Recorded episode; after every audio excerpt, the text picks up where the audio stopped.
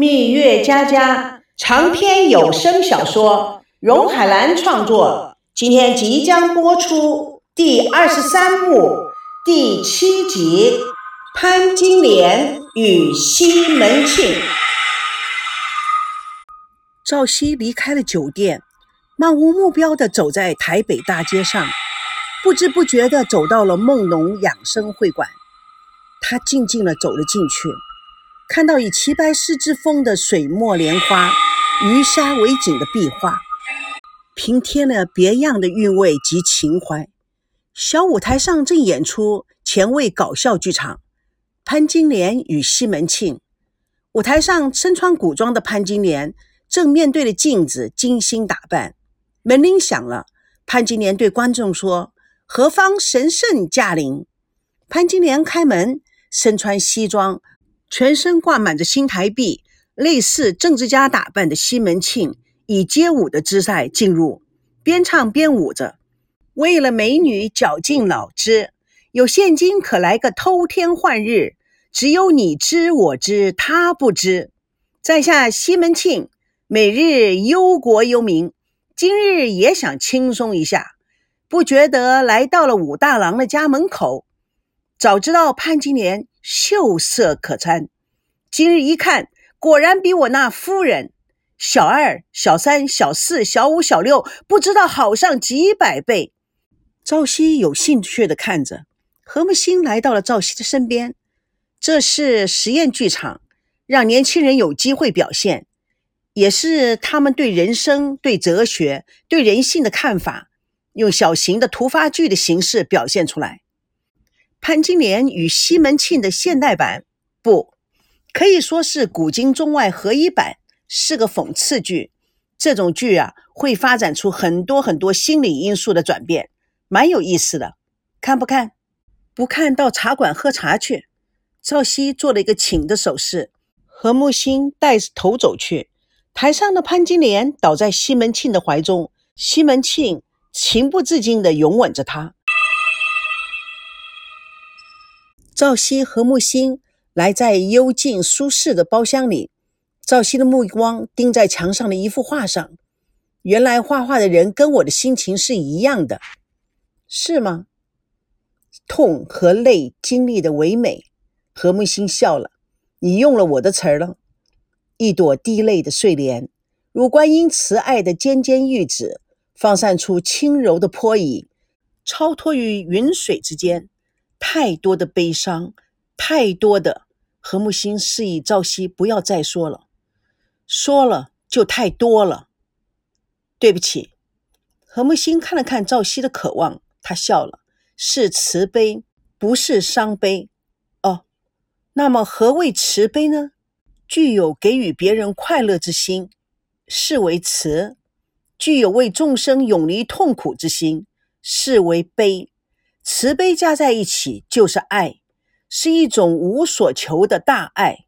伤悲是建立在自我的出发点上的，与慈悲的境界是完全不同的。赵熙点点头，何木心把精致的品茗杯端到了赵熙的面前，来尝尝。谢谢。感情两个字是何等的讽刺！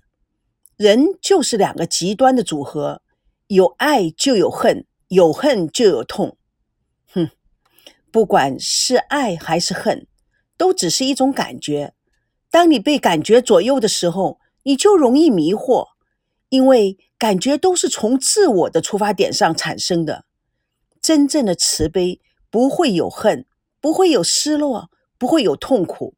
可是世界上大部分的人都是凡夫，往往会被感觉所左右，无法超脱，于是。苦就来了，赵熙感叹地说：“是啊，我还是愚痴的凡夫啊，超脱不了。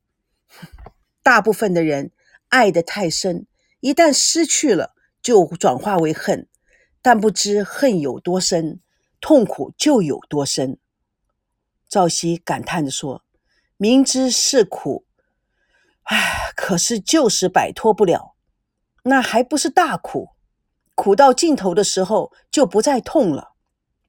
比如说，上次我到汶川地震灾区去送物资的时候，死亡那么近，却嗅不到死亡的恐怖，生命的脆弱使失去的亲人们已经不知道如何哭喊了。可见得，真正的悲伤是没有眼泪的。真正的悲伤是没有眼泪的。是的，朝夕深深的看着何木心的眼睛，感觉他的眼睛目光是那么的深邃，不可捉摸。但是隐约之间还是有丝丝的淡漠。这是什么样的女人？她穿着什么样的外衣？隐藏的是什么？朝夕想着想着，也想刺激她一下。像木心姐这么洒脱的、这么有智慧的人，也会有痛苦吗？哼，我哪有什么智慧？我也是凡夫俗子，也是个感情动物。那你也会痛？何木星毫不闪烁：“是的，我也会深深的思念，长久的痛苦，我也会陷入其中而无法自拔。”赵熙心痛的看着他的痛心，继而改变话题：“您在台湾长大？”“嗯，是的，我爸爸是空军，民国四十八年撤退到台湾的。那您也是军眷？”“没错。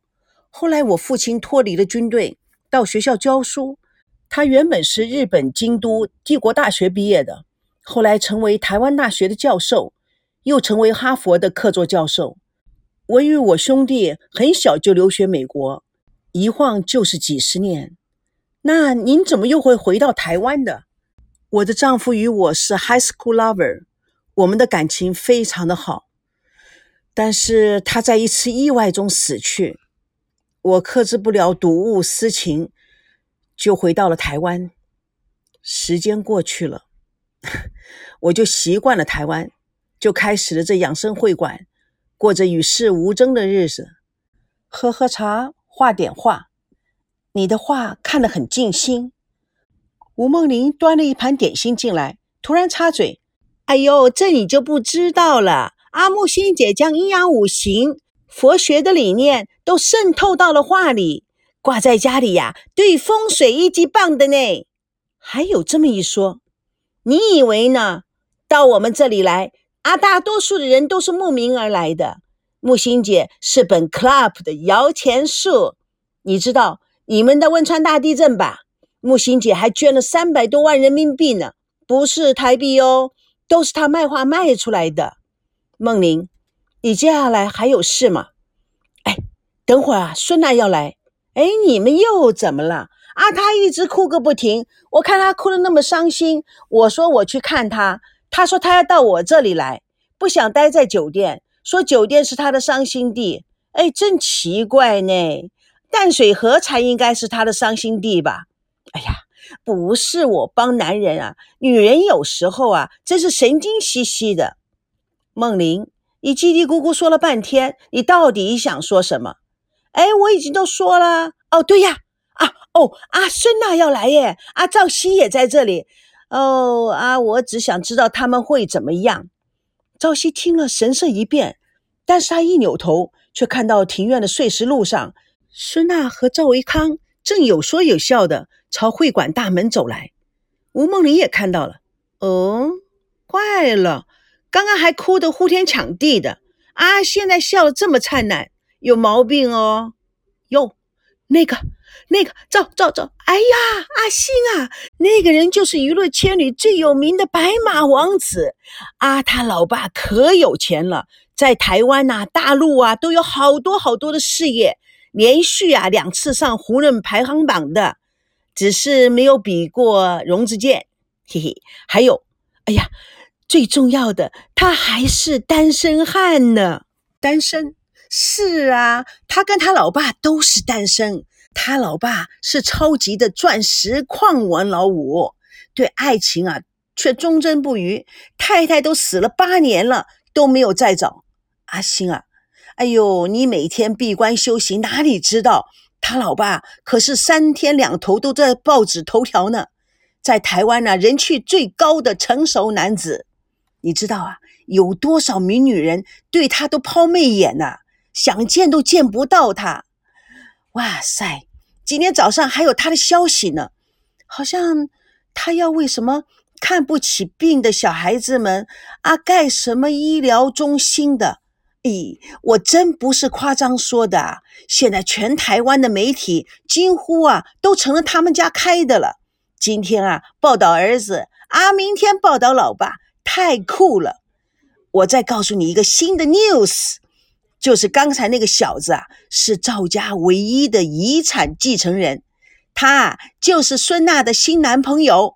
吴梦玲指着赵维康拼命的努嘴，何木心看他是副三八的样子。不觉笑了起来。梦玲，你几十岁的人了，怎么还天天的关注报纸上那些不着边际的八卦呢？